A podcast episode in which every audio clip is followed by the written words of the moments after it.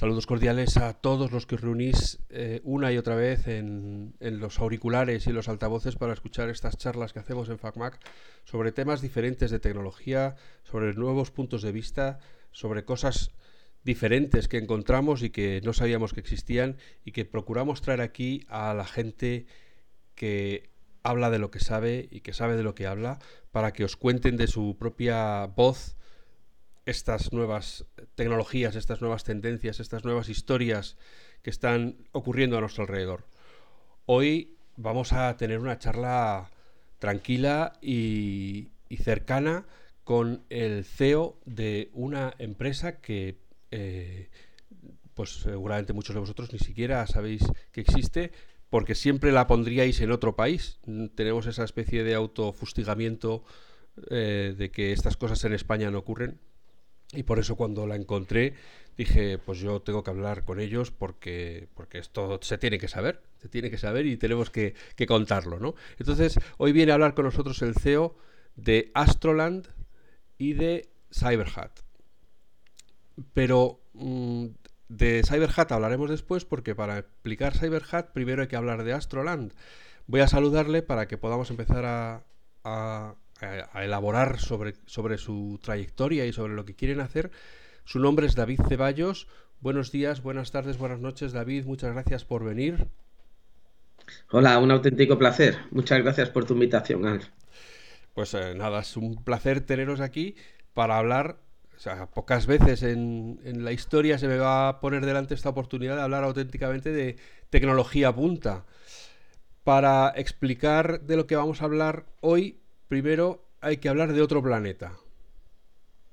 Y entonces ahí, es. donde entra Astroland. Porque vosotros os propusisteis desde Astroland. vosotros os propusisteis desde Astroland desarrollar eh, las condiciones necesarias para que se pudiera tener o mantener o sostener vida en Marte. Correcto. Cuéntame un poco cómo cuáles son los problemas que plantea eh, ponerse un chiringuito en Marte. sí, no son pocos, la verdad, no son pocos. Bueno, el, viaje que hemos comenzado es absolutamente alucinante. Eh, nuestro objetivo, como bien dices, es establecer una colonia en el planeta rojo. Puede que sea uno de los objetivos más ambiciosos que hoy en día nos marcamos en, cuanto a, a, emprendimiento, ¿no? Es la verdadera el, siguiente paso evolutivo ya en términos de humanidad y con la gran ventaja o la gran suerte que estamos viviendo eh, y es que en los próximos 10 a 15 años esto va a ser una absoluta realidad. Para que esto sea así hay que resolver muchos problemas. Nosotros nos hemos focalizado en los hábitats. ¿Por qué, por qué, por qué este problema? ¿no? Hay que tener en cuenta que el ambiente marciano es muy hostil, temperaturas entre 0 menos 100 grados, fuertes tormentas de polvo y sobre todo una gran radiación estelar. Esto lo que, lo que hace es que según el consenso científico, lo más compatible que hay con la vida humana en Marte es establecerse debajo de tierra. Y para que esto sea una realidad, hay que entrenar en la, aquí, en, en nuestro planeta, en lo que se llaman misiones análogas. Y nosotros hemos creado la única estación análoga subterránea que existe a nivel mundial. Esto es un gran banco de pruebas que nos permite testar tanto tecnologías como habilidades para que esto, estas misiones eh, se realicen con éxito. Y además hay que tener en cuenta que tenemos que pasar al menos un año porque eh, en, el planeta rojo para poder regresar. O sea, hay que tener en cuenta que tenemos una distancia entre la Tierra y Marte que pasa de 55 a 401 millones de kilómetros. Esto lo que significa es que se abre una ventana temporal cada dos años con la tecnología actual, pues tarda unos meses en llegar. que cuando Marte está más cerca de la Tierra, ¿entiende? Correcto. Se abre esa, ventana que, es cuando se lanzan, por eso todas las ondas que se envían suelen coincidir en el tiempo, porque es cuando el, trayecto es más corto. y, además la, buena noticia es que tenemos muchísima información de cómo es este... Bueno, por, acabar con el tema este del tiempo, hay que esperar un año allí para que se abra esa ventana temporal y poder regresar. Más o menos, ¿eh? no es exactamente así. Con lo cual nuestro objetivo es resolver este problema concreto, que es cómo vamos a vivir de forma autónoma en esta situación tan extrema, generando nuestra propia energía, cultivando la comida, purificando los hábitats, gestionando el ciclo integral del agua y que lo hagamos obviamente con, éxito o, minimizando los, riesgos. Y eh, esa, ahí comienza Astroland con nuestra primera propuesta, que es generar este gran banco de pruebas que se llama Ares Station. Hemos aprovechado una gran cavidad en Cantabria, en un paraíso natural que se llama Arredondo, es la comarca eh, del Alto Asón que se llama y está bueno, pues una, más o menos hacia el centro de Cantabria. Y ahí lo que disponemos es, bueno, hay una red de cuevas impresionante eh, y, nosotros hemos, hemos eh, digamos que, empleado una de las cuevas para que convertirla en un centro tecnológico, por decirlo de alguna manera. Ahí lo que hacemos es desarrollar tecnologías y testarlas y además en conjunto, en sinergias. Eh, para que nos hagamos una idea, pues tiene un kilómetro y medio de largo y hasta 60 metros de altura, o sea, una catedral entraría dentro. Y además, eh, lo que nosotros hemos generado, infraestructuras como si de Marte se tratase. O sea, exactamente igual, pues como van a ser los hábitats, cómo van a ser las infraestructuras de comunicaciones, cómo va a ser la generación de energía que antes apuntábamos. Todo esto ya en contexto, o sea, debajo de tierra y con diferentes líneas que nosotros estamos llevando a cabo de investigación, siempre perteneciendo pues a líneas de investigación científicos reales que se están llevando ahora mismo a cabo y en colaboración con diferentes centros de investigación, universidades o agencias oficiales. Y el viaje está siendo, como comprenderás, alucinante, porque claro, nosotros no pensábamos que esto inicialmente íbamos a tener tanto impacto mediático, sobre todo fuera de España. Eh, ha sido brutal, hemos salido en todos los medios de comunicación punteros, sobre todo anglosajones. nos han hecho varios documentales desde National Geographic, la BBC, eh, Forbes, bueno, pues, pues eh, diferentes medios de comunicación. Y esto ha, ha tenido otra derivada muy interesante porque ha sido un gran faro para atraer tanto talento como proyectos. Y eso es lo que nos está retroalimentando y, haciéndonos, bueno, pues que este proyecto tan ambicioso y que, y que sonaba tan atrevido o loco en sus inicios, pues, Incluso pues disparatado, podríamos decir. Sí, sí, sí. Pues la cuestión es que está, está cogiendo una velocidad increíble. Una velocidad increíble que nos está abriendo la mente de manera bueno, pues que, que no soñamos en sus inicios y además que estamos no solamente testando tecnología, sino desarrollando, ¿no? Haciendo un poco de puente entre la ciencia básica y la, y la aplicada.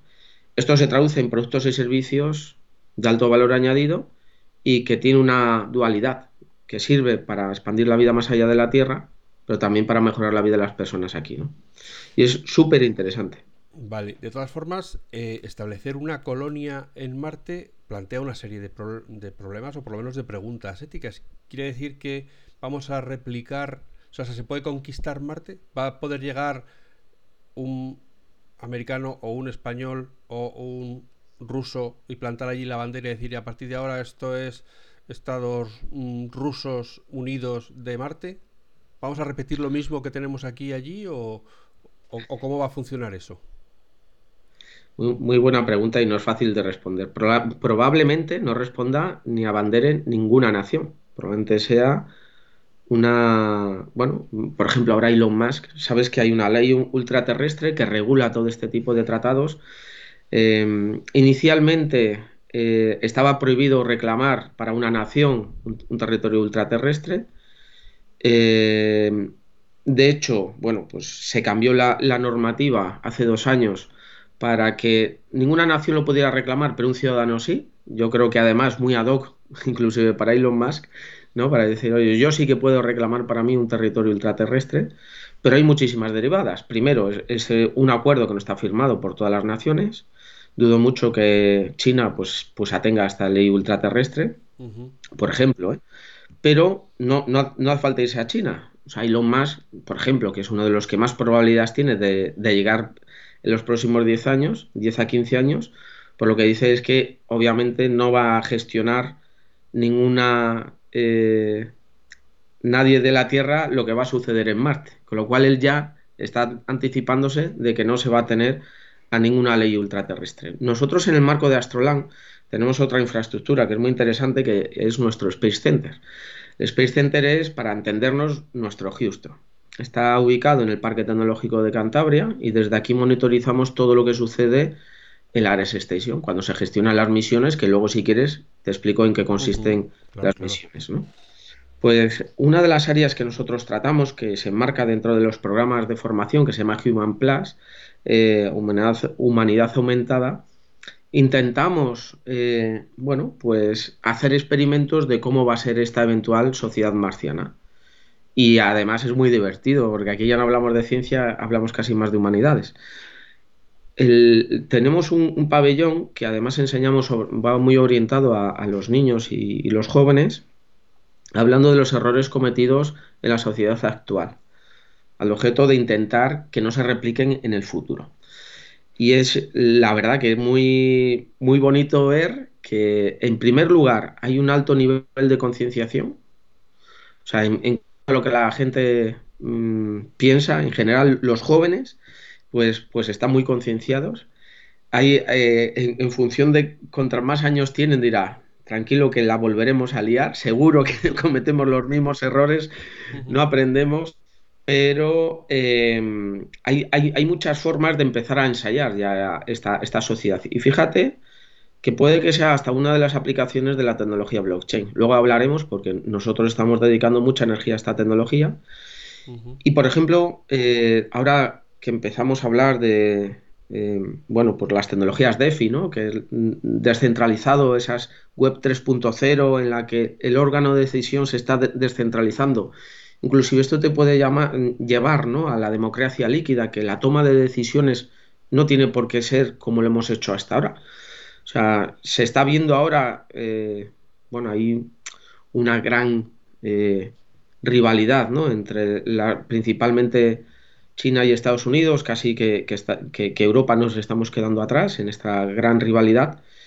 Uno de los objetivos es poner una misión tripulada en Marte, porque el primero que llega evidenciará la supremacía tecnológica y probablemente el, liderazgo mundial. Hay mucho escrito sobre esto, de que gracias a poner a un humano en la Luna, Estados Unidos a día de hoy aún sigue siendo líder mundial y toda esa tecnología que se desarrolló forzando esa innovación, ¿no?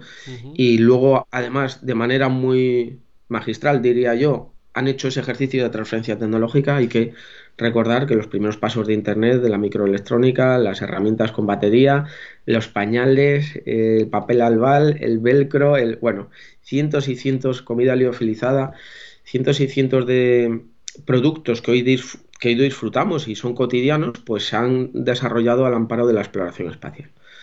Bueno, pues toda esta rivalidad, lo que se está poniendo en rivalidad también es cómo son los modelos de gobernanza. Si las democracias y las eh, bueno, no sé cómo definir eh, el capitalismo de Estado ¿no? que, hay en China, cómo, cómo funcionan estos modelos, cuáles son más productivos y cuál reporta un, mayor nivel de bienestar a sus ciudadanos. Hay que recordar que mm, China ha sacado de la pobreza en los últimos 10 años a 400 millones de personas. O sea, no es, no es baladí todos los avances que, este, que se están haciendo. Y con esto no quiero ni muchísimo menos eh, postular por, por, por ninguna por, por, ningún modelo. Solo faltaría, ¿eh? y, y, menos el chino, que eso, que eso no, no forma parte. Pero, pero lo que sí no podemos obviar son este tipo de realidades. O sea, hay que tener en cuenta que nosotros pensamos que además en términos de evolución, es un paso absolutamente necesario, en, términos de evolución de humanidad. O sea, el, poner a una. El, tener una, línea evolutiva eh, en, Marte diferente al de la Tierra, sin lugar a dudas, porque las condiciones son diferentes. Hay que recordar que nosotros no dejamos de ser robots biológicos, el ADN es nuestro código fuente, y la programación ha sido darwiniana a lo largo de muchos miles de años que hemos ido evolucionando para adaptarnos a este entorno. Marte es otro tipo de entorno, tiene un tercio de la gravedad eh, terrestre, mm, tiene, pues no cuenta con campo electromagnético, los rayos solares, pues eh, estelares no solo los solares, los estelares en, general, eh, barren toda la superficie. Bueno, pues hay muchísimos condicionantes por los que deberíamos, según nuestro criterio, de converger entre terraformar Marte y adaptarnos genéticamente nosotros a este, a este entorno. Esto hay que poner las luces largas para entender lo que estamos hablando. No quiere decir que nosotros lo vayamos a hacer ni que lo vayamos a ver. Quiere decir que estamos hablando en términos evolutivos. ¿eh? Estamos yendo ya mucho más allá de lo que hoy nos ocupa. Pero eh, aquí me tienes que perdonar mi ignorancia, pero en Marte, aparte de eh, llegar y, tener más espacio y el logro tecnológico que pueda suponer montar una base en Marte, ¿De Marte se puede sacar algo? O sea, ¿Marte nos va a devolver algo? ¿Tiene riqueza? ¿Se puede los minerales? Yo qué sé, que no lo sé. O sea, solo se habla de Marte como el mito de vamos a llegar allí y vamos a ponerle la huella en Marte, pero ¿para qué? O sea, ¿es ir por ir o realmente Marte como planeta tiene algún interés en cuanto, aparte de la estrategia planetaria, de la geoestrategia planetaria, en cuanto a minerales o en cuanto a, yo qué sé, para algo. ¿Nos sirve para algo ir a Marte? Aparte del logro tecnológico de ir a. Para perpetuarnos como especie. Es que aquí vamos a hablar de lo de arriba hacia abajo. Para perpetuarnos como especie. Nuestra misión vital es perpetuarnos como especie. O sea, hemos venido para, perpetuarnos. Esa, esa, la técnica evolutiva que tenemos es esa, adaptarnos a nuevos entornos, adquirir habilidades diferentes y en términos generales seguir avanzando. Entonces, el siguiente paso evolutivo es Marte, porque nuestro vecino planetario, bueno, es un planeta bastante habitable para nuestras condiciones y, y además está relativamente cerca. Pues, pues, no cabe duda que el siguiente paso es Marte. O sea, una vez quitado esto de la ecuación, hay muchísimo interés. El primero, el primero es si realmente hay vida en Marte. Todavía no se puede descartar. De hecho, todas las ondas que están yendo a Marte, o bueno, las últimas, su objetivo es identificar algún tipo de rastro biológico.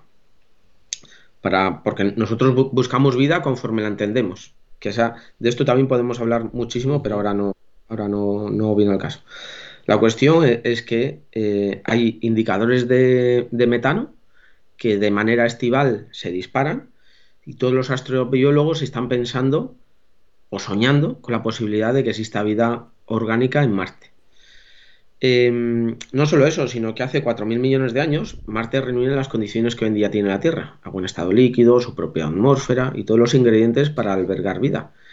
De haberse dado este granito y dado las condiciones de Marte, se podría mantener debajo de Tierra. Justo la ExoMars y bueno, hay, muchas, muchas sondas, Perseverance que ahora está buscándolo, que justo hoy se ha, atascado porque tiene para coger muestras y se ha, se ha atascado pues eh, lo que está buscando es eso. Y no solamente lo está buscando, sino que ha habido hace tres semanas una noticia que para mí debería de haber abierto eh, los telediarios y que ha pasado prácticamente desapercibida, y es que han encontrado rastros biológicos fosilizados, mm. pero rastros de origen biológico. O sea, eso es una mega noticia porque nos puede dar pistas de que realmente estamos buscando en, la buena dirección. Bueno, además de saber que ha, habido agua en estado líquido, con, bueno, pues con todos estos condicionantes, eh, nosotros lo que nos estamos preparando es para trabajar en los tubos de lava.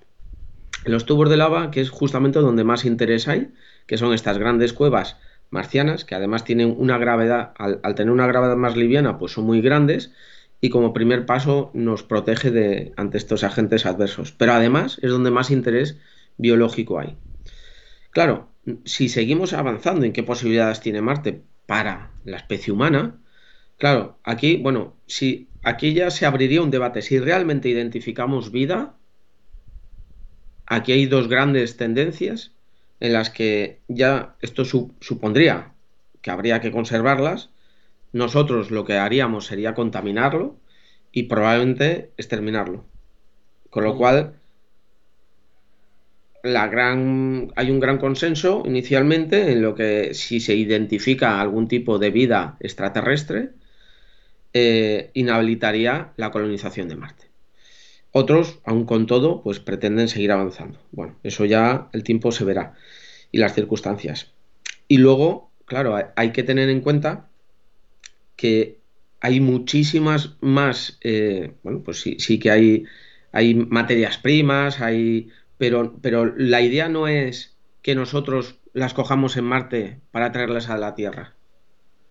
La, idea es que nosotros usemos esas materias primas en destino, que es justamente lo que nosotros estamos haciendo. O sea, poner un kilo en Marte de ratio son unos 10 millones de dólares. Todo lo que se gestione en destino es lo que va a dar probabilidades de vida en Marte. Entonces, eso... Si la, cueva eh, donde originalmente se establecería la base está ya localizada, o eso primero hay que ir allí, echarse un vistacillo, darse un garbeo. hay, muchas propuestas, pero nosotros nos estamos eh, focalizando en Valle Marineris, que más o menos está en el, están identificadas, ¿eh? identificadas. ¿Sabe a dónde se va? sí, sí, sí, sí, totalmente. Está en el Ecuador marciano, ahí las temperaturas son, son mejores.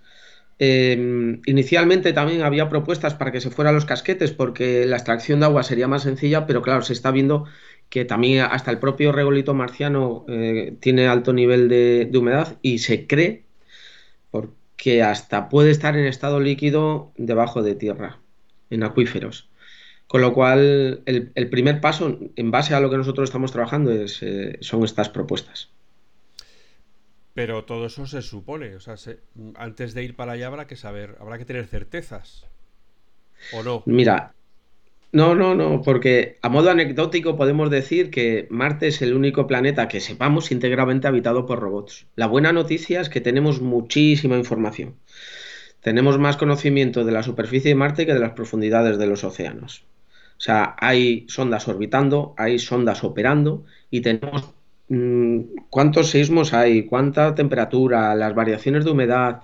Tenemos absolutamente toda la información. Nosotros, de hecho, estamos conectados desde nuestro Space Center a los diferentes rovers porque lo emiten en, directo y lo, tenemos. O sea, esa información está totalmente disponible. De hecho, hay Mars, eh, como Google Mars, hay este, como Google Earth, hay Google Mars.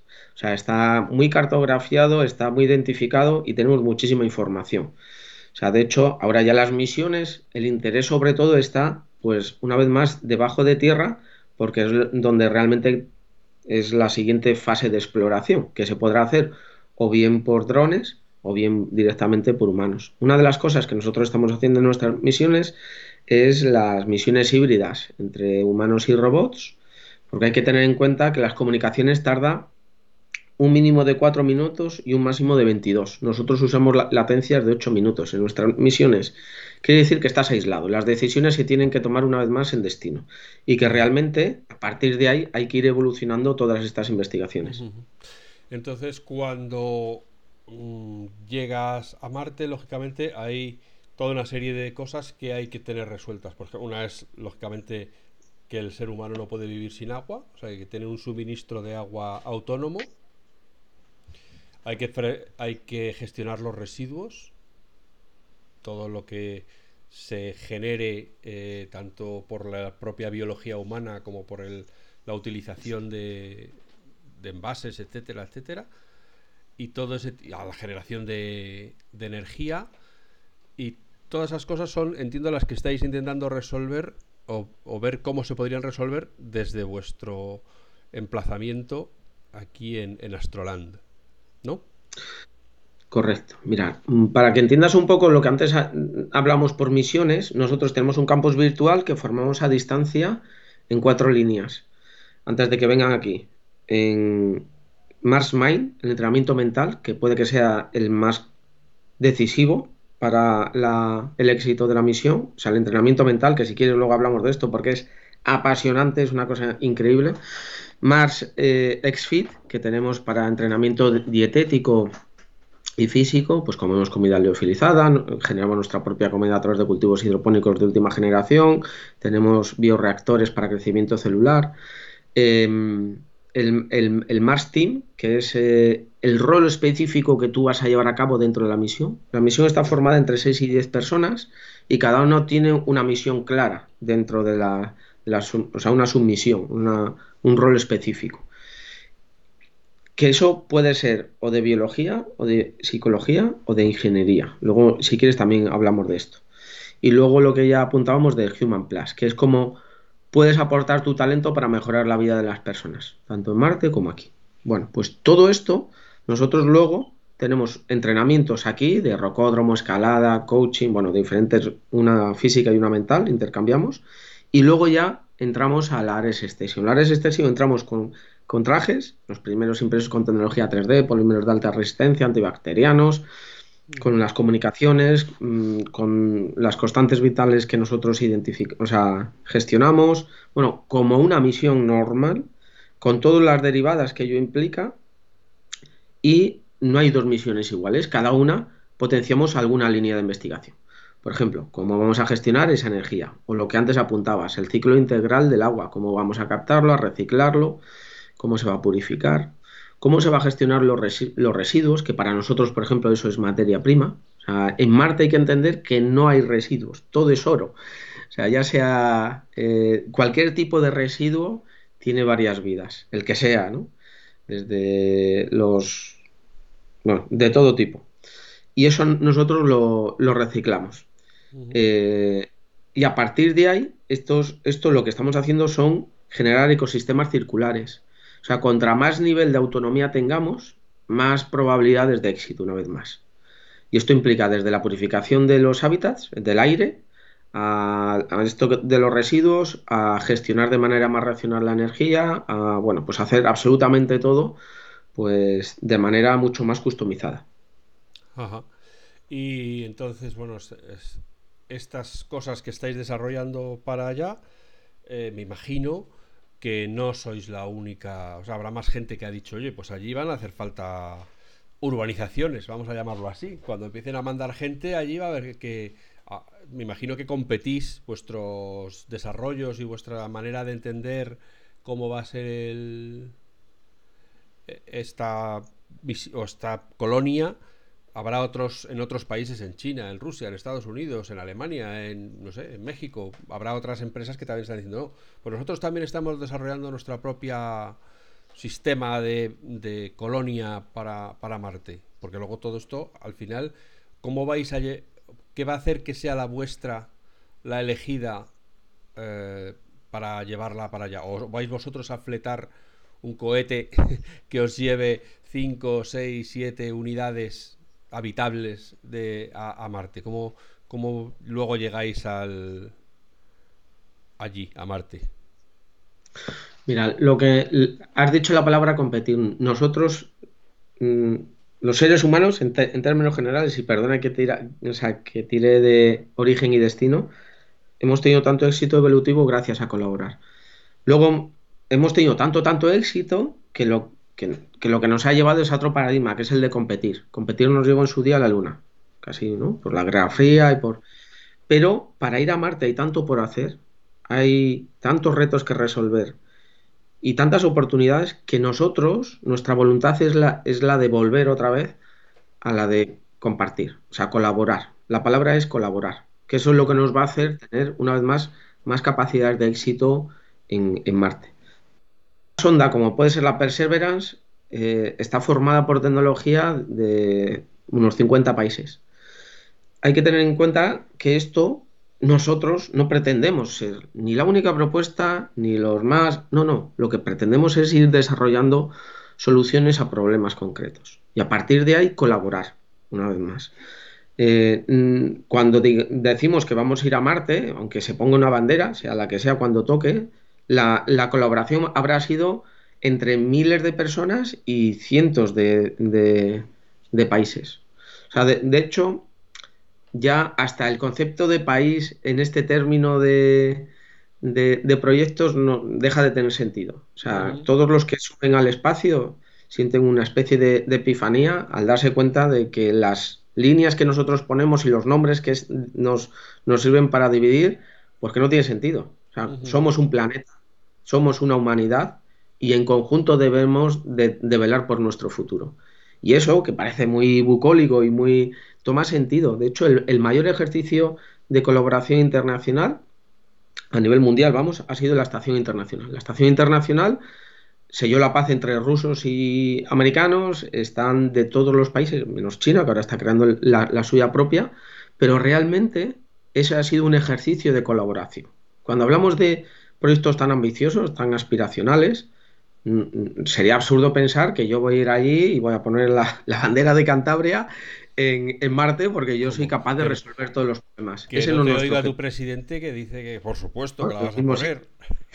por supuesto. Con unos sobaos además y unas anchoas. Claro, claro. Sí, sí, sí.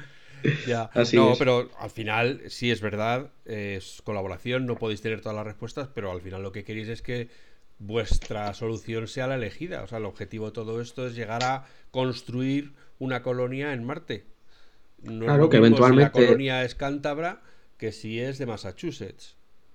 O sea, al final. No, además, sí.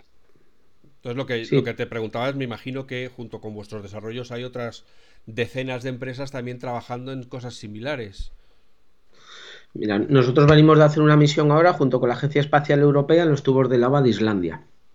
Y ahí había, bueno, pues tecnologías de, de todo tipo.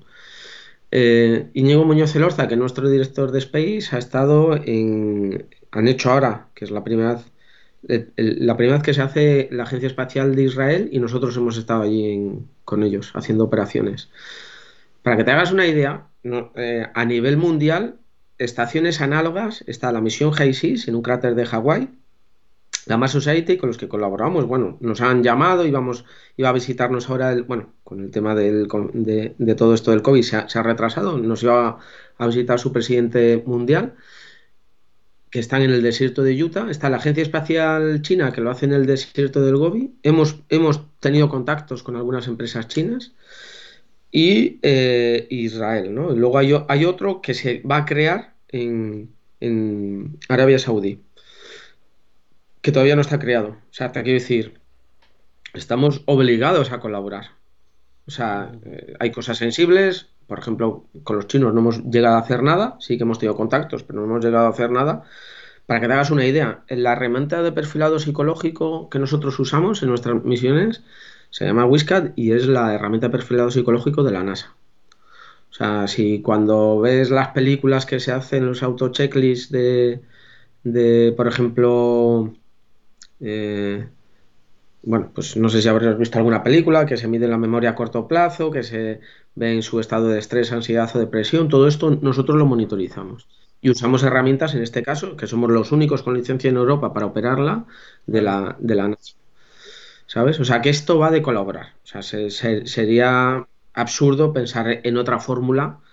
o nosotros no podríamos, en ninguno de los casos, desarrollarlo de manera eh, autónoma, vaya. Ya, ya, ya. Bueno, y entonces, eh, al final, ¿qué es la propuesta de valor de Astroland? O sea, yo generar hábitats autónomos en Marte.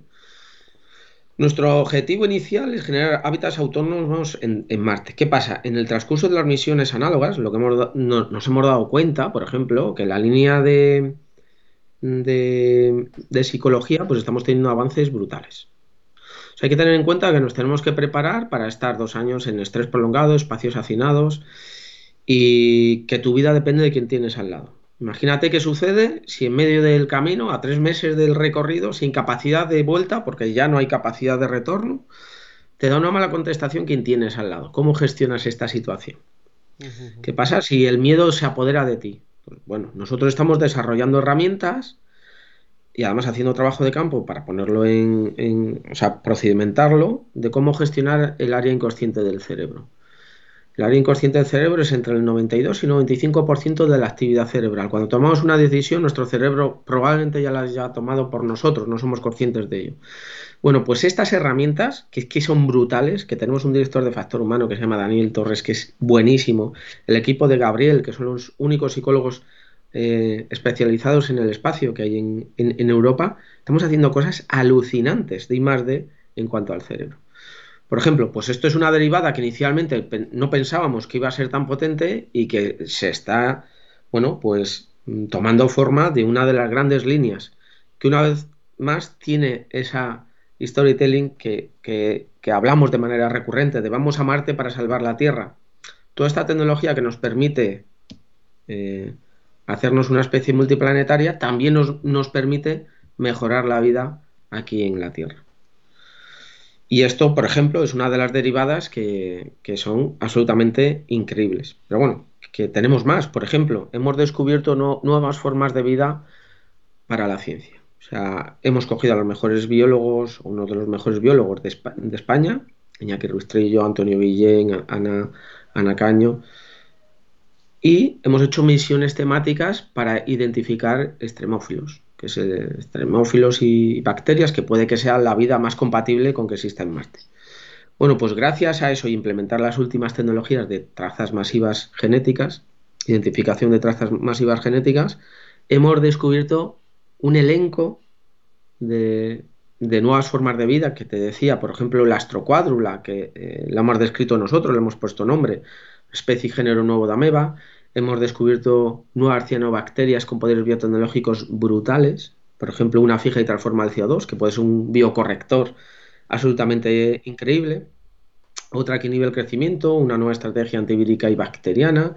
O sea, poderes biotecnológicos increíbles que con tecnologías como CRISPR-Cas9 pues se pueden hacer crecer, o sea, se pueden insertar, se pueden, o sea, tenemos un montón de aprendizajes pues que inicialmente no soñábamos y que con el día a día, pues esto eh, vamos, vamos descubriéndolo. Que de eso va, ¿eh? o sea, ¿qué te quiero decir? De eso va un poco lo que nosotros estamos haciendo. De los problemas que hay que resolver para montar una colonia en Marte, ¿qué porcentaje están ya resueltos? Es decir, ¿a qué, qué distancia estáis de decir estamos listos? Cuando, cuando tengáis el transporte, nosotros ya podemos ir. Nosotros tenemos un roadmap a 2035. O sea, tenemos muchos hitos, los seguimos, lo estamos siguiendo y de hecho, bueno, pues el objetivo es que sea bastante antes, pero realmente nuestro objetivo es que esté ya testado, funcionando. Hay que testarlo en ambientes extremos en la Tierra, probablemente los tubos de lava de la Luna y el último paso que sería ir a Marte. Eso es lo que nosotros estamos trabajando, bueno, con, bueno, con, con mucha agilidad, la verdad. O sea, Inicialmente no pensamos que íbamos a ir tan rápido, a pesar del COVID que nos ha ralentizado todo lo que, toda la actividad. Y, bueno, pues estamos satisfechos. La, gran noticia es que mucha de la tecnología necesaria para, vivir en Marte está desarrollada, a diferencia de cuando fuimos a la Luna, que hubo que crearlo todo, no existía nada. Pues mucha de esta tecnología ya existe y nosotros lo que estamos haciendo es integrarlo, es ponerlo en contexto, es testarlo y, todo esto pues nos está haciendo acortar los plazos de desarrollo. Y entonces la experimentación en los túneles en la Luna, cuando está a medio camino, si estamos en el 35 y ahora es el 22, eh, estamos en el, 30, en el 28, 29, por ahí. Bueno, nosotros lo que estamos viendo es que hay programas en el marco europeo que están ya facilitando este tipo de operaciones nosotros ya estamos en, esa línea y, bueno, no, te puedo confirmar exactamente porque hay muchos factores que pueden afectar a, este timing, pero realmente eh, el siguiente objetivo es ese y además tiene sentido porque ya hay Artemisa, ¿no? Que es la ahora para el 2024 que van a poner a, a una mujer en la superficie de la Luna, que es el, digamos, siguiente objetivo a corto plazo y luego es tener una estación permanente. En este sentido, una vez más, el establecerse debajo de tierra, de la superficie, perdona, tiene, tiene más sentido que hacerlo en superficie. ¿no? Hay, hay que pensar que la Luna tiene un ambiente más hostil que el, que el marciano. O sea, hay menos gravedad, es un sexto de la terrestre, eh, las temperaturas tienen una mayor variación. Antes decíamos, en Valle Marineris, en, en el Ecuador, puede llegar hasta 20 grados en verano y tener eh, unas variaciones pues, pues menos, pero en la, Luna puedes pasar de 100 sobre 0 a 100 bajo cero. Los trajes son diferentes, la todo es diferente. no tiene atmósfera, los microsatélites te pueden generar muchos daños, o sea, tiene todo el sentido eh, establecerse en los tubos de lava, que no sé, de hecho nosotros queremos proponer ya una, una, solución para, para este problema y, no sé cómo las grandes eh, agencias pues no están apostando por, esta. Están pensando en hacer con impresión 3D y regolito marciano en la superficie, pero bueno, están viendo cómo aísla eso de los rayos cósmicos. Bueno, bastante, mm. son nuestro criterio, es más complicado eso que, usar ya lo que, los, tubos de lava que hay en, la Luna. Ya, ya, ya, ya. Bueno, entonces eh, hemos resuelto muchos problemas para Marte y de Astroland sale Cyberhat. Pues podemos decir que es una spin-off, es una, es una variación, una, una nueva empresa que surge para, si yo lo tengo bien entendido, para aplicar todas esas soluciones que se han tenido que desarrollar para hacer viable una colonia en Marte, aplicarlas en la, en la Tierra, a una vivienda en la Tierra. Así es.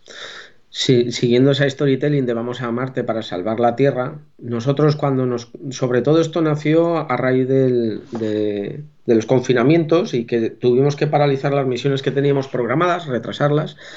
Y esto hubo un, un tiempo en el que de reflexión.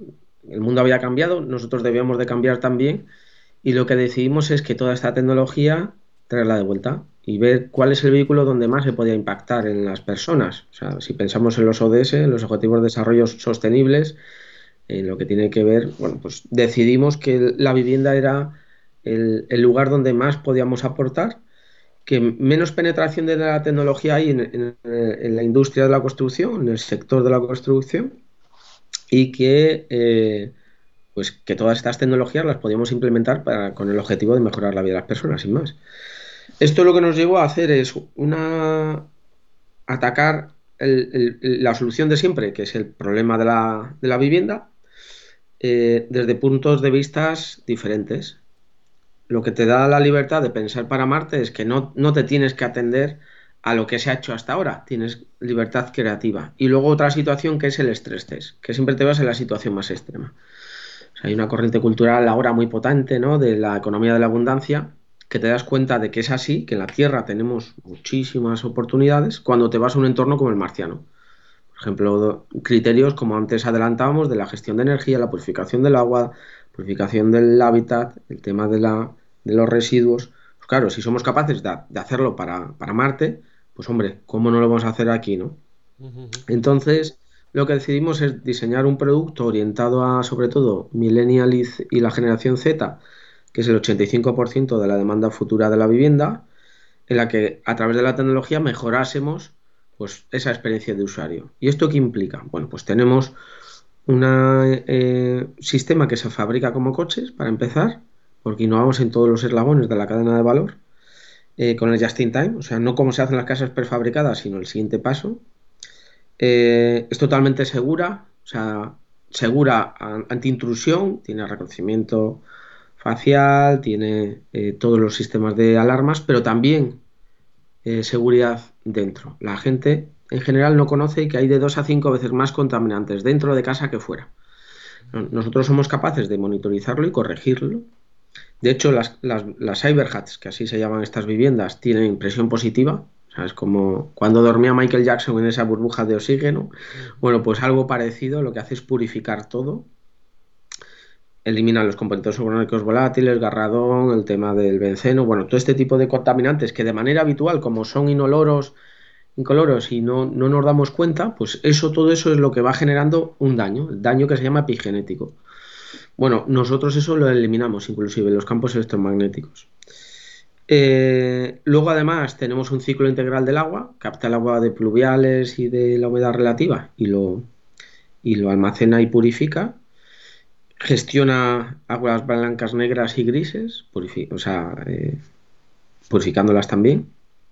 Eh, luego lo, que tiene es está dotado de un sistema flexible para gestionar espacios. Tenemos un módulo central que se llama Home Station y a partir de ahí redistribuyes todos los espacios de tal manera que la casa muta cuando vas a hacer una acción. Yo voy a cocinar, pues la casa muta, cambia, se abre la cocina, o voy a entrenar, pues abre el gimnasio y voy al gimnasio, o por ejemplo si voy a hacer una fiesta, o voy a ver una película, o voy a, a dormir. Cualquiera de las acciones la casa se va adaptando a tus necesidades.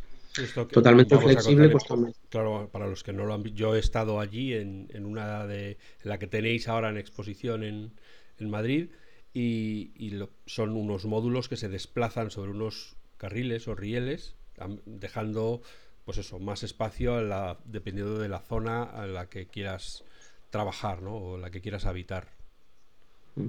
Cambia todo, cambia la iluminación, cambia las funcionalidades, va cambiando todo en función efectivamente de lo, de los, de lo que vayas a hacer. ¿no? Em, y luego además lo más interesante de toda la propuesta es el sistema operativo de la vivienda, que se llama Neurohome, es un sistema operativo para las viviendas que le dota de inteligencia. Todo nace de un NFT, de un token no fungible que le da identidad también dual, física y virtual, y a partir de ahí, pues tenemos pues desde eh, el, hogar inteligente, la domótica, tenemos los interfaces de voz, tenemos todos los servicios hasta llegar a la Home Store, que es como el Apple Store, y a partir de ahí, la última capa, que es la de la inteligencia artificial. Tenemos más de 400 sensores que están conectados, un asistente virtual que se llama Saibi, y te va facilitando las, las acciones, de tal manera que te diseña las dietas personalizadas, tenemos un sistema de entrenamiento específico para cada una de las personas, la gestión del ocio, ¿no? Tu perfil, pues qué es lo que te gusta, qué es lo que no, pues, pues también está ahí. Todo el sistema de salud preventiva y estrategia de, de longevidad personalizada. Esto es súper, súper interesante. Otro de los conceptos que traemos de Marte es que en Marte está prohibido enfermar. Porque claro, ahí no hay hospitales. Ahí todo va orientado a la prevención. Esa filosofía también se está implantando aquí. Nosotros tenemos partners tecnológicos donde monitorizan las constantes vitales, tú lo viste, pones un dedo, te dice ya cómo lo tienes, el estado de bienestar al, mirarte al espejo, bueno, todo este tipo de cosas lo que hace es que va acumulando esta información, la va compartiendo totalmente con privacidad y con rigor muy alto de seguridad em, con los doctores y ellos diseñan o se anticipan a la enfermedad. O sea, el objetivo es, pues eso, estar más tiempo en estado saludable. ¿eh? Y todo esto integrado y orientado al estilo de vida de cada una de las personas. La que tú viste aquí, que está en, Ciudad Lineal, pues bueno, es un posicionamiento muy futurista, es muy orientado, pues eso, al ámbito espacial, pero se puede hacer de cualquier tipo. Se puede hacer acabados más sostenibles, se pueden hacer. Eh, bueno, una de las cosas que nosotros hablamos en cuanto a la economía circular y damos especial importancia es la longevidad del producto. Es un producto muy resistente. En contra de aquellos que tengan estructura de madera o lo que fuera, esto es súper resistente y longevo. Se puede reparar con facilidad, reutilizar y tiene sistema de trazabilidad para todos los elementos que se puedan reciclar. También los acabados se van cambiando y se diseña en función del estilo de vida del cliente, poniéndolo en el centro y a partir de ahí pues lo puedes hacer, pues no sé, pues de la marca que te guste, no sé si Ferrari, de Prada o de Quicksilver si te gusta hacer surf, ¿no? Por ejemplo. Entonces, eso es un poco la propuesta para, como tú bien decías, que es una spin-off y para que haya una transferencia tecnológica de lo que hemos hecho para este entorno tan hostil, pues que, que mejore aquí la vida de las personas. Ya. Vamos a hablar, si quieres, un poco más de cómo es luego la vida dentro de, cómo es la vida dentro de un CyberHat es decir, esto de la eh, de los residuos, cuenta, entra un poco más en detalle porque claro, hemos estado hablando de, de Marte y hemos conseguido que no suene a ciencia ficción, y ahora resulta que nos ponemos a hablar de las cosas en la Tierra y suenan a ciencia ficción. Entonces, vamos a hablar un poco, vamos a concretar un poco cómo es una Cyber Hat para que la gente vea que no es que les estemos colocando una milonga futurista que de, New Age, sino que realmente es algo que está operativo y que se, y que se está se puede visitar y que se puede comprobar que existe de verdad, Entonces, por ejemplo, una de las cosas que todo ser humano sabe que lleva consigo son los desperdicios, el detritus, la basura, etcétera. Eso dentro de una cyber hat, ¿cómo se gestiona? Porque al final a la compra tienes que ir y te tienes que venir con tus plásticos, tus bolsas, tus botellas, tus historias. Entonces, una vez que tienes todo aquello allí dentro, ¿qué, hace, qué puede hacer la casa para facilitarnos la vida con, el, con los residuos? Pues hay, muchos tipos de residuos. Inicialmente nosotros lo que hacemos es triturar los plásticos y, los reciclamos para generar filamento para la impresora 3D que tenemos y orgánicos para generar compost. La ventaja es que mide, eh, pesa los, los, residuos y lo que intenta es customizar la compra, porque también te hace la gestión de la compra y la gestión de stock que tienes en casa. Em, luego tenemos los, el, agua que captamos, eso lo purificamos con ozono y con ultravioleta. No lo usamos para consumo el, agua, lo usamos pues para el inodoro, para la ducha, para todo este tipo de cosas, porque el consumo humano pues tiene unos requerimientos sanitarios que creemos que cumplimos de sobra, pero como hay que hacer test y todo esto, pues aplicamos el principio de prudencia y eso lleva a otra, otra, otra, línea independiente. Em, luego pero sin embargo, damos un salto a Marte, en Marte habrá que hacerlo así. O sea, si no hay agua donde se pone, al final habrá que captar agua del ambiente o de donde sea, ¿no? al final habrá que purificarla para, para consumo humano también. Sí, justo con cianobacterias, eso sí hemos hecho algún, algún experimento eh, y eso se hace, por ejemplo, en el Polo Norte, o sea, con la orina, por ejemplo, eso se, eso se, purifica, es un, porcentaje muy alto de, agua y es fácil de, reciclar. Más complicado el, el, de fecales. El de fecales, sobre todo porque, claro, ahí hablamos de la microbiota, hablamos de los virus, bacterias que de ahí se, que de ahí se derivan y nosotros eso lo llevamos a oxidación total. O sea, en general, eso, en teoría, se puede también reciclar. No sé si todo el mundo tiene en mente la, película de Mac Damon, ¿no? De Marte y el, cultivo de patatas. Realmente ahí habrá, ah, bueno, el tema de la microbiota es, otro, otro gran, otra gran línea que podríamos hablar, que ahora no, ahora no viene al caso. Pero, pero realmente eso, eso sí que hay que reciclarlo. De hecho, estamos poniendo mucho foco en lo que es eh, en, los, baños. Todavía nos queda mucho recorrido, ¿eh? Mucho por hacer.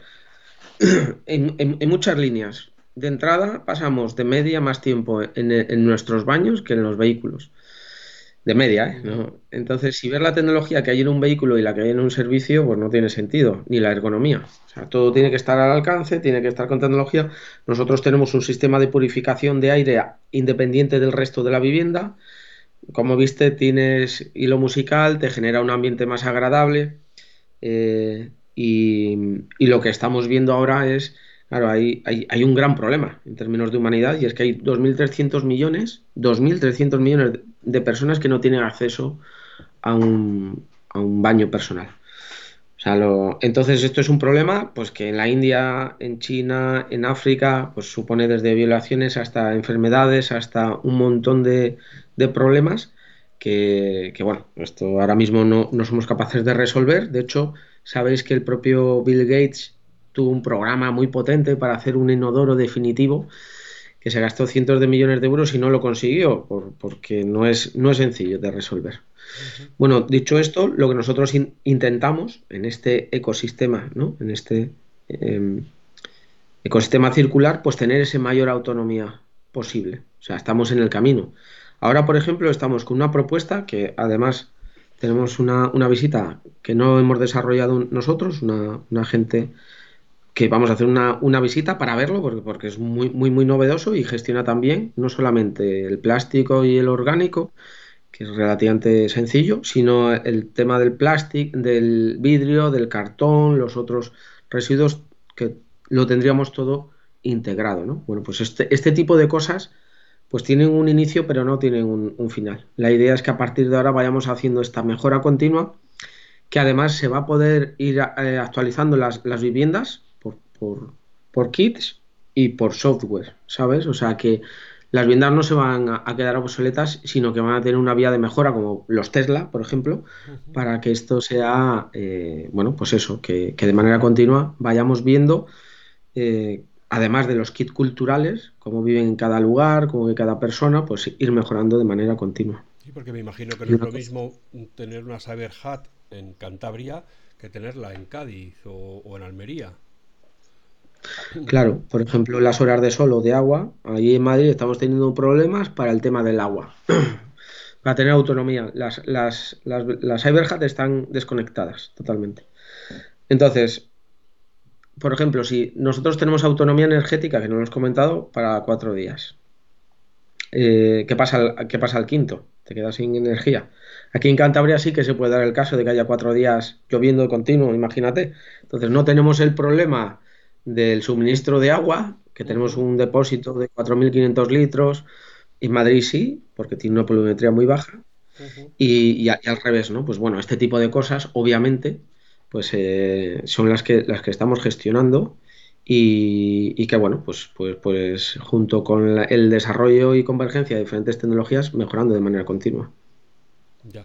Una de las cosas que me comentaste en la visita es que eh, tenéis previsto crear colonias eh, de cyberhats en, en, concreto en Madrid estabais mirando terreno y estáis mirando en otros sitios también eh, cómo van a ser esas colonias o qué, o qué quién va a vivir en ellas bueno, es muy interesante y gracias por, por, recordarlo porque ni lo había dicho porque claro, mucha gente cuando hace la visita dice, hostia, esto es muy de futuro. Dice, ¿cuándo va a ser una realidad? Digo, me estás dentro, esto ya es una realidad. Bueno, pues el siguiente paso es que nosotros hagamos estas colonias que, inicialmente probablemente sea en Madrid, estamos ya cerrando los acuerdos en cuanto al, tema del terreno, con tres anillos. El, primer anillo está formado por un hub de innovación. Hay muchas tecnologías que se van a desarrollar e integrar en estos entornos domésticos. Es una nueva línea, digamos, de industrial, por decirlo de alguna manera. El otro anillo es turístico, para que tú puedas tener esa experiencia. O sea, que vayas realmente y puedas pasar una, tres noches, lo que quieras, pero eh, como si fuese un viaje al futuro para que te estés, ¿no? Mucha gente tiene el sesgo este del miedo tecnológico hasta que no ves que está orientado a, mejorar tu día a día. Y el, y el, tercer anillo es el residencial. Entonces, eh, esto es ya allí en, Madrid, estamos valorando varios, varias ubicaciones y no solo eso, sino que vamos a gestionar ya de manera integrada pues lo que antes ahora hacemos en un dispositivo, ¿no? que es un, núcleo que es una CyberHat, pues ahora ya en general. Y, esto implica ya pues desde la movilidad, la gestión de energía compartida, los residuos unificados, bueno, todo este tipo de, situaciones que sin lugar a dudas es un reto que tenemos que resolver, una vez más, por, ser más eh, sostenibles y por entender mejor la gestión de recursos y el estilo de vida. Porque además, bueno, pues la manera de relacionarte, no hemos hablado también, que hay otra gran línea que nosotros hacemos de manera virtual. Es que estamos ya presentes en, el metaverso. CyberHat ya lo tenemos plenamente funcional, estamos ahora experimentando con Roblox, en Decentraland, en diferentes eh, metaversos. Nosotros estamos creando nuestros propios entornos. Y tú vas a poder vivir de manera virtual, primero en, una CyberHat virtual, que además está con los NFTs, o sea que, está, que va a ser única, y eh, ahora la otra gran noticia que es que el día 25 de enero, si no hay retrasos, que estamos ahí viendo unos temas que nos han avisado de algún tema técnico, eh, lanzamos dos satélites, Astroland 1 y Astroland 2, desde Santa Bárbara, em, en Estados Unidos, y, va a orbitar la Tierra. Y, y, no solo eso, sino que va un airdrop, un airdrop para generar un código que la gente va a poder cambiar por Astrocoin, que es nuestra moneda.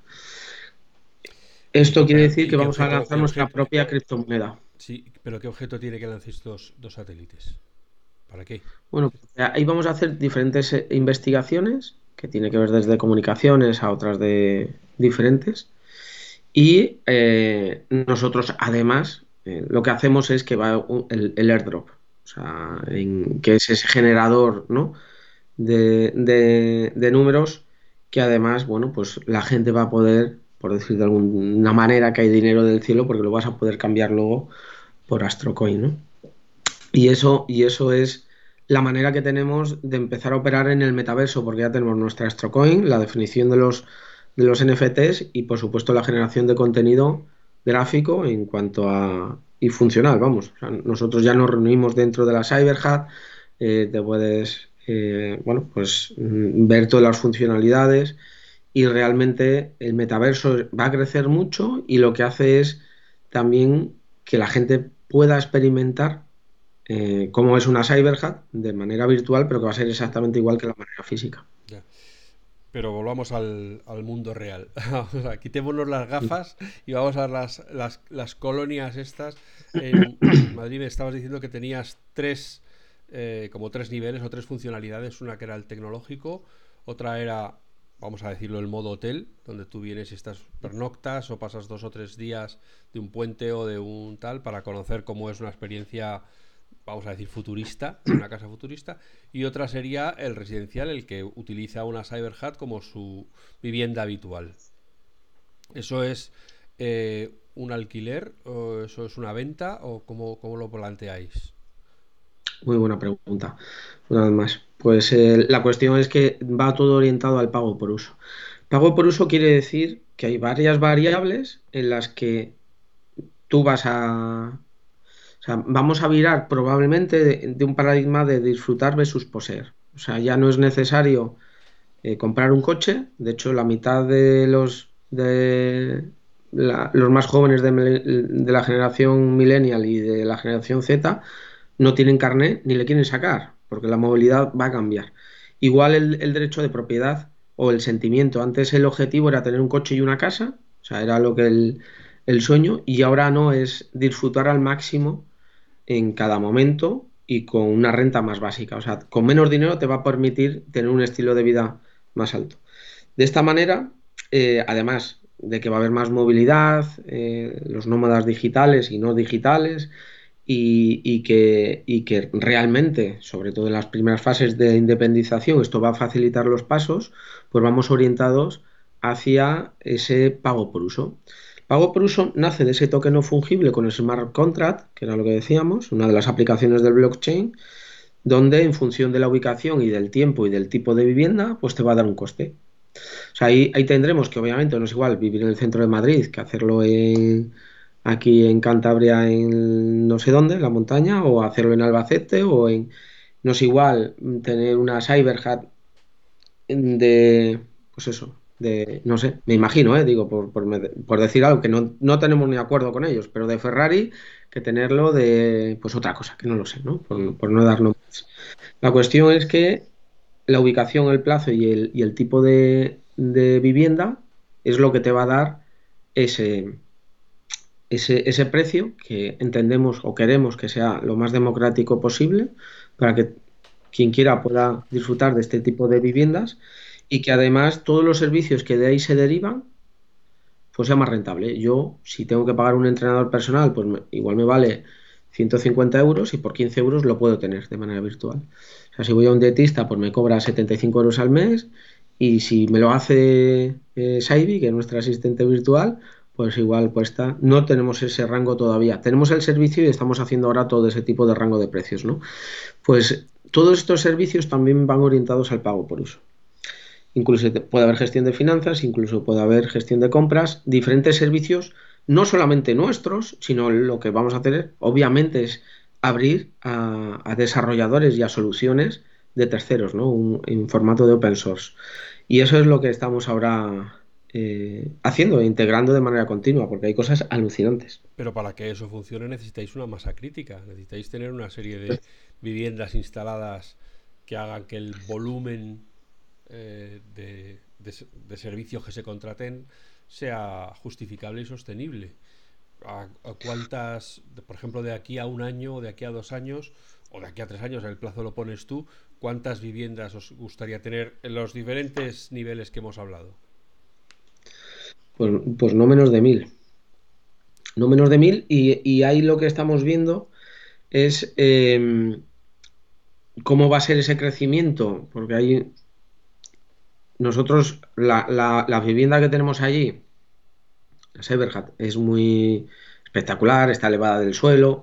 Ahora estamos desarrollando otras soluciones, pues ya en el suelo, más grandes, con, para otro programa de necesidades. Y, esto nos permite obviamente abrir, ¿no? Abrir esas esa posibilidades. O sea, eh, luego también se puede construir en altura, se puede construir, dar diferentes soluciones. Y la idea es empezar a hacer nosotros a día de hoy ya tenemos más de 1.200 personas inscritas. Eh, hay dos posibilidades que no hemos dicho la otra, que es otra de las aplicaciones del blockchain, y es que están tokenizadas las viviendas y puedes invertir total o parcial en este tipo de promociones. Históricamente la vivienda se ha comprado para disfrutar o para invertir. O sea, la uso, invierto en ella, hay mucha gente. Entonces nosotros damos esas dos posibilidades a través de una vez más de esta tecnología blockchain. Una que es el pago por uso y la otra que es la inversión. Entonces tú puedes invertir en estas colonias que va a tener plusvalías muy, muy jugosas y que realmente esa otra de las aplicaciones del Astrocoin, ¿no? de, de nuestra criptomoneda. Y la idea es ir haciéndolo crecer alrededor de las grandes ciudades, en, en, la medida de lo posible conectados con la naturaleza, digo porque esto, claro, hay una gestión que, que, es urbanística, que esa es la que estamos empezando a hacer ahora, y, y, y bueno, pues, pues, tenemos una hoja de ruta, tenemos unas, unas expectativas. La buena noticia es que a la, a la, a la, a la gente le, les encanta la, la, propuesta, están deseando ya, y que nosotros, eh, pues tenemos ahora que agilizar todos los siguientes pasos, que es precisamente hacerlo escalar. Uh -huh. CyberHat no deja de ser una startup con unos potenciales de crecimiento muy, muy, muy potentes y, o sea, muy buenos y, y con, y, ahora estamos precisamente en esa, en esa fase, en la de hacerlo escalar. Además es un producto que no, no necesariamente tiene que ser nacional, sino que tiene una fácil adaptación a otros mercados y entornos. Ya. Has hablado de que las casas tienen por encima de todo una capa de inteligencia artificial con el asistente virtual y tal y como lo describes parece que hubierais resuelto problemas que ni Google, ni Apple, ni Microsoft han conseguido resolver con, su, con sus asistentes virtuales, que bueno, y no, o Alexa, ¿no? En Amazon, eh, que es que te... Bueno, que sea capaz de llevarte la vida entera. Eh, ¿Cómo funciona vuestro asistente virtual? ¿Qué, qué tiene de especial? ¿Qué, qué, qué, por ejemplo, vamos a poner lo fácil. ¿Qué es lo que no puede hacer todavía el asistente virtual? Y estáis trabajando en ello. Bueno, nosotros lo que estamos haciendo una vez más es integrar. Nosotros somos compatibles con Amazon y con Google. De hecho, son capas que tenemos. Y de hecho, o sea, lo que hace es que en función de qué tipo de acción discrimina el y, y, y, te manda a Google, igual le preguntas eh, qué va a hacer mañana, pues entonces eso va por Google o Alexa. Y luego tenemos GPT-3, que es la de Elon Musk, que es la que va a hacer ahora, que es brutal cómo funciona. Y, y en la que estamos trabajando y desarrollando. Y eso lo que hace es que en función de qué acción vaya discriminando el, el, neurohome. ¿Sabes? Eso, eso es lo que, lo que estamos viendo. Si le, si le preguntas, ¿estoy guapo o no? Pues te responde uno y si va a llover mañana, pues te responde otro.